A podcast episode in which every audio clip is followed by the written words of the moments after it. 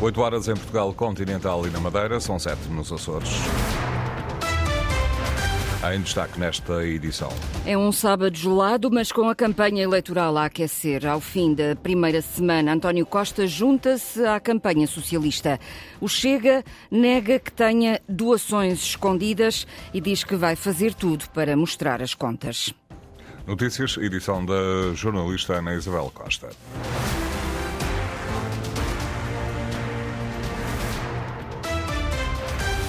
António Costa juntou-se hoje a Pedro Nuno Santos na campanha do PS. No Porto, ainda primeiro-ministro e ex-líder socialista, apresentou-se com um discurso com muitas referências à escola.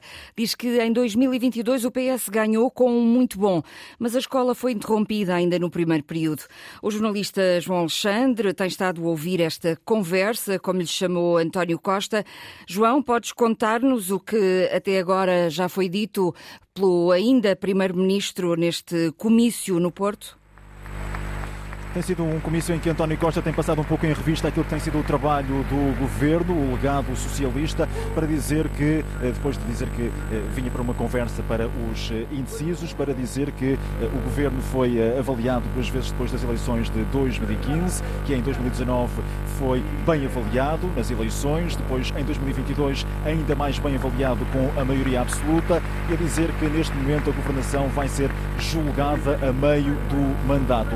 Mas diz eh, António Costa que, mesmo assim, acredita numa vitória do Partido Socialista.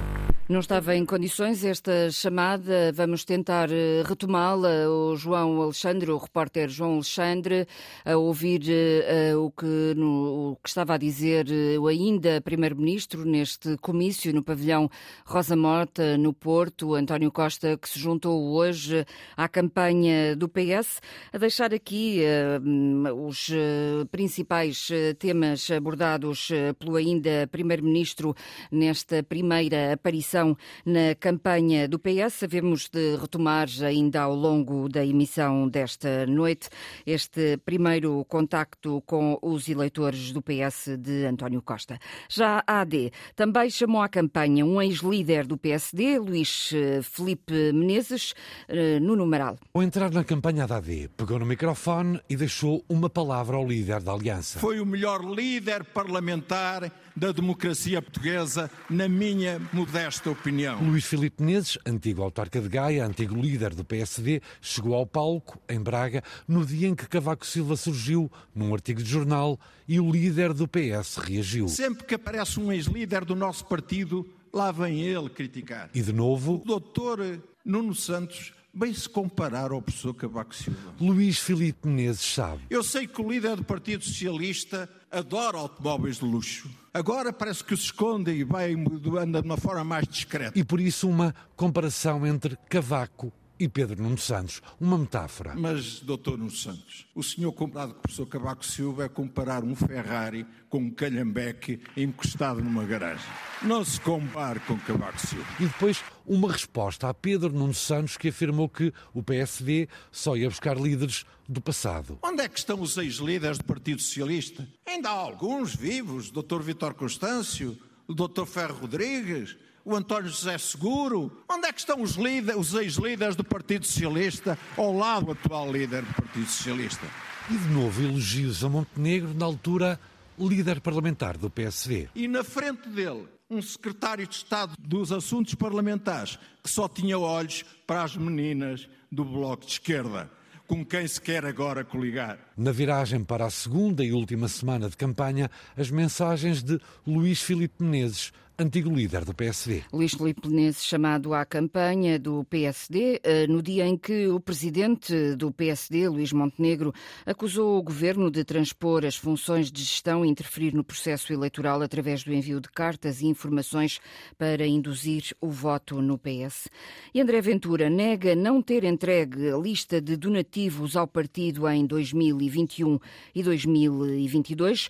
Os esclarecimentos do líder do Chega foram dados esta tarde tarde aos jornalistas, depois da TVI ter noticiado que uma auditoria da entidade das contas e financiamentos políticos encontrou indícios de incumprimento da lei dos donativos e eventuais financiamentos proibidos nas contas do Chega de 2019. Ventura diz que o problema não está no partido, mas no banco. O Chega diz à entidade de contas que não consegue ir ao banco pedir os dados. E por isso é que a entidade de contas não diz que há financiamento ilegal, diz assim, a auditora, uma vez que uma das nossas tarefas é identificar possível financiamento ilegal, se não conseguimos descobrir quem é esta pessoa, então não conseguimos cumprir o nosso trabalho de apurar infrações nesta matéria. Agora, é preciso ver, nós voltamos a pedir esses dados ao banco, se o banco não o der, o que nós vamos fazer é reportar ao Ministério Público e dizer, olha, nós queremos apresentar o nome destas pessoas. O banco não dá. Tem que ser uma autoridade judiciária a pedir esses nomes. Nós não podemos fazer mais. Agora, dizer que de 20, 21, 22 não está identificado, desculpem, está identificado muito mais do que os outros partidos todos, com morada, residência,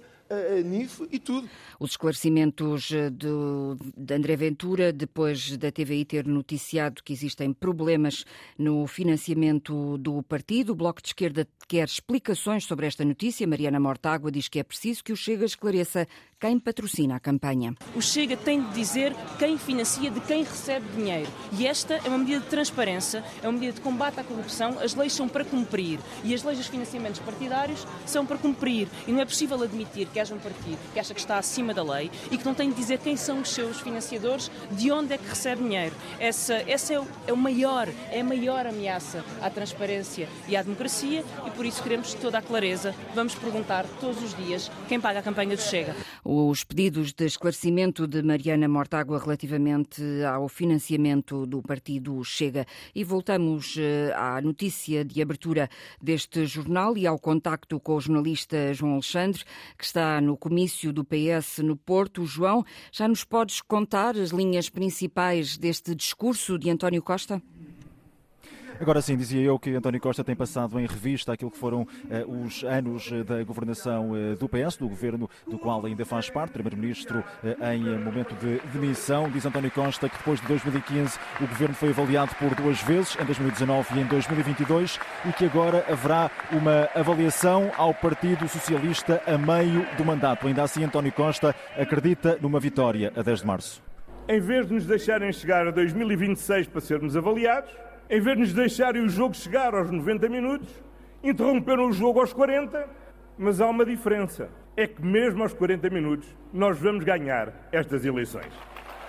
António Costa confiante na vitória. António Costa que eh, chegou aqui ao pavilhão eh, Rosa Mota na cidade do Porto um pouco antes de Pedro Nuno Santos, muito aplaudido. Já se ouviu por aqui Costa, amigo, o Porto está contigo. António Costa que diz estar também confiante na energia e na força da campanha feita por Pedro Nuno Santos. Já disse aqui, eh, sublinhando que houve crises relacionadas com a pandemia e também com a crise, com a guerra na Ucrânia, que levaram a uma crise na inflação, momentos duros para o governo. Ainda assim, diz António Costa, o momento não é de o país desviar do rumo seguido até agora. Pede por isso uma oportunidade para Pedro Nuno Santos.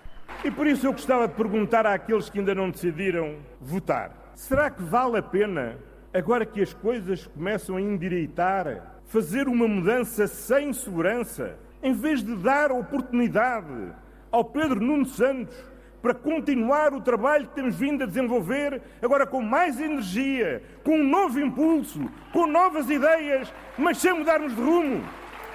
A pergunta de António Costa, dirigida sobretudo aos indecisos, foi para esses que disse que queria falar neste final de tarde aqui na cidade do Porto. Já deixou algumas críticas também ao programa da AD, ao passado também eh, do PSD e do governo do PSD-CDS liderado por Pedro Passos Coelho, nomeadamente no que diz respeito às eh, pensões, de recordar que este era um momento muito aguardado na campanha do Partido Socialista e para este momento eh, chegaram aqui ao pavilhão Rosa Mota perto de 4 a 5 mil pessoas numa tarde, fim de tarde, noite, que começou também com momentos musicais protagonizados por Ciro e Calema a ajudar também à mobilização dos socialistas. Casa cheia no Porto para ouvir António Costa, que pediu uma oportunidade para Pedro Nuno Santos governar e já a seguir uma oportunidade para Braga e Estrela da Amadora jogarem, um relato que vai ser ouvido aqui na Antena 1.